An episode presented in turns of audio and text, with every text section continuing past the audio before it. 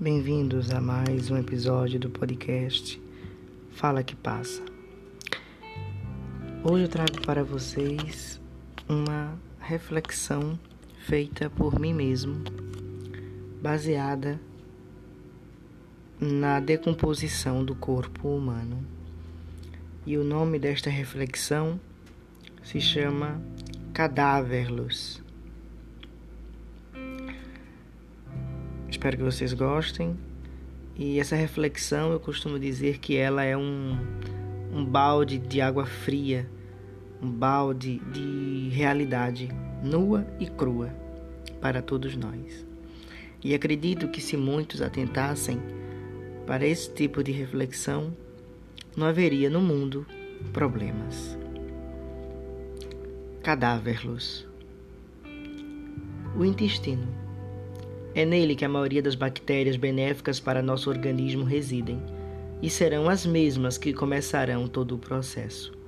Primeiramente, as bactérias e outros micro-organismos que habitam conosco começarão a digerir o nosso intestino e órgãos ricos em água.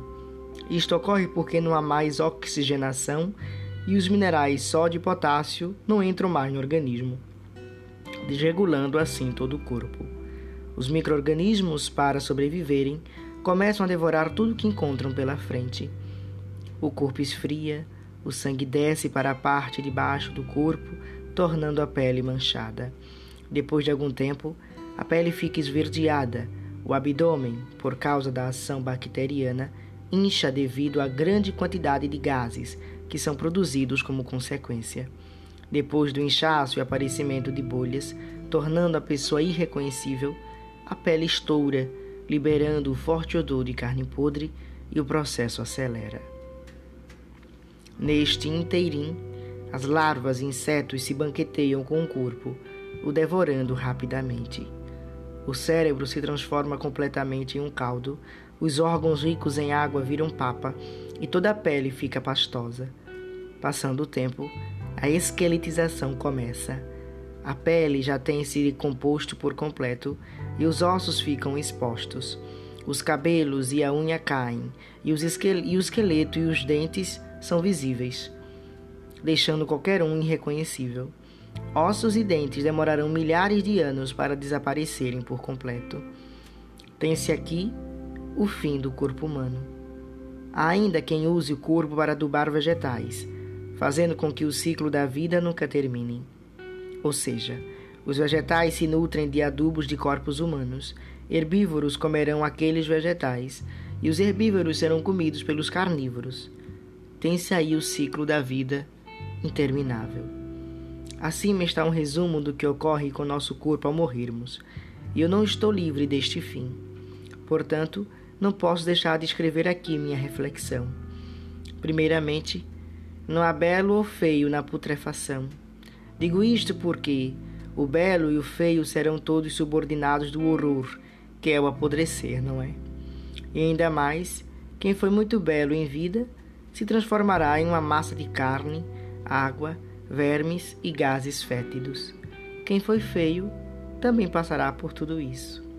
Em segundo, branco, negro, amarelo não, se import não importarão também. No final, a pele de todos vai aderir um tom esverdeado depois amarelado, depois pastosa e por fim não existirá mais. Logo, racismo, no fim das contas, não vale nada. A pele, motivo de tantas guerras ao redor do mundo, se converterá em uma massa e irá desaparecer, ora por vermes, ora por urubus, bactérias. Em terceiro lugar, corpo sarado, gordo, magro, esculpido ou não bem esculpido pelos pesos da academia, não importarão também Todos irão inchar e explodir em pedaços moles e mal cheirosos. Em quarto lugar, larvas comerão parte de órgãos menos, menos resistentes, como pênis e vagina, e vagina e ânus. Mais uma vez, não importará quem morreu: homem, mulher, homossexual, lésbica, ou seja, quem for. No final, as larvas comerão todos os órgãos genitais, deixando apenas um buraco, expondo os ossos daquela região. E por fim, o dinheiro, as roupas caras que também são comidas, os luxos, as viagens, as comidas caríssimas e tudo que permeou a vida humana não existe mais. E todos, sem exceção, passarão por este processo de decomposição, voltando para onde todos surgiram, do pó da terra, passando a ser para sempre parte dela, sem levar nada que aqui conquistamos.